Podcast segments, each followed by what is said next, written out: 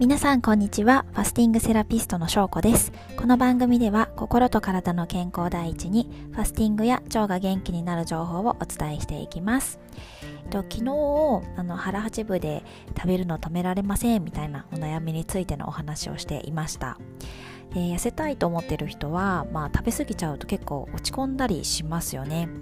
でなんかこの食べ過ぎちゃったみたいな人にお伝えしたいのはもうね大丈夫なので落ち込まないでくださいっていうことをですね。もう1日食べ過ぎちゃったくらいでは太らないのであの安心してください。で食べ過ぎは本当誰にでもありますからね。もう人間だものっていう感じで私もしょっちゅう食べ過ぎちゃってます。特にあの私はまあお酒が好きなのでなんか飲んだ時ってなんか何ですかねネジ外れるというかなんかねアホみたいにすごい食べれるんですよね。で食べた後もなんかすごい甘いものとか食べたくなってめっちゃスイーツとか食べちゃうしでなんか翌日うわ気持ち悪いみたいな感じになってたりします。でね、えっと、気にしてこう落ち込むとストレスになってで腸内環境悪くなって余計に痩せづらくなっちゃうのであの食べ過ぎた翌日は気持ちを切り替えてああ昨日食べ過ぎちゃったなまあだけど楽しかったなとか美味しかったなとかって思ってもらえたらいいかなと思います。で、えっと、気持ちがまあ落ち着いたら食べ過ぎちゃった原因とか、まあ、飲み過ぎちゃった原因とかあの考えていただくといいかなと思っていて大体ですね食べ過ぎちゃう時っていうのは心とか体の疲れが溜まってる時なんですね。まあ、家事とか育児とか仕事とかもうあるいはそれ全部やってる人もいますよね。私もそうですけど。はい。でも普通に生活してるだけでも相当の疲れが溜まっていると思うんですよ。で食べ過ぎは心と体の疲れが原因なので食べ過ぎちゃったからもうやばい頑張って運動しなきゃみたいな感じで次の日超頑張るんじゃなくってまあ、食べ過ぎちゃったってことはああ私疲れてんだなと思ってもう体を休めてあげてください。同じくあのダイエット頑張ってるけど痩せないとかあとはまあファスティングしてるけど、まあ、その時は一応体重減るけどもうすぐリバウンドしちゃって痩せないとかっていう人はあの食事制限とか運動とかもするよりもまずは何かストレス抱えてないかっていうのを考えてみていただくといいかなと思います。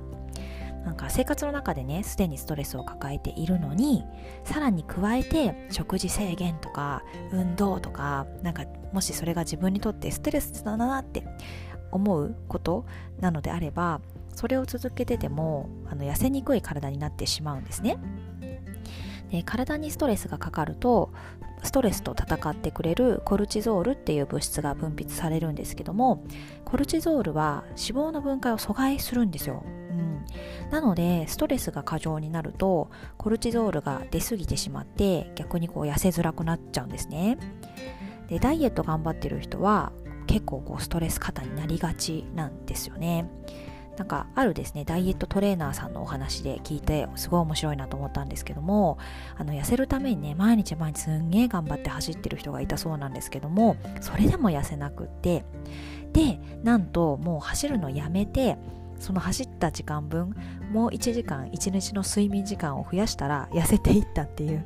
話を聞いてもうめっちゃもう完全ストレスじゃんと思いましたね。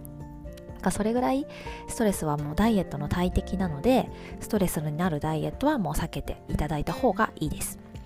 でファスティングも水だけでやるとかもう一人で孤独に耐えるとかしていると辛いものになっちゃうので私はあの美味しい酵素ドリンクを飲みながら仲間とワイワイ一緒にやるファスティングっていうのをおすすめしています。で酵素ドリンクとグループファスティングによってファスティング自体がちょっとしたエンタメみたいになるのでなんかストレスっぽくなくてネタみたいな感じで楽しくなってくるのでよりあのこの痩せるっていう意味でも効果的になるかなと思います。ぜひですね、あのファスティングでダイエットしたいっていう方は、あの私のファスティンググループで一緒に楽しくやっていただきたいなと思うので、なんかちょっとこの流れで最後にお知らせしますけども、えっ、ー、と、11月の15日から1週間で3日間ファスティングをします。でもしこの機会にやってみたいなっていう人は、えっと、Facebook グループであの無料のファスティングコミュニティをやっています、はい、でそこで無料でサポートもしてますのでぜひお気軽にリクエストしてください。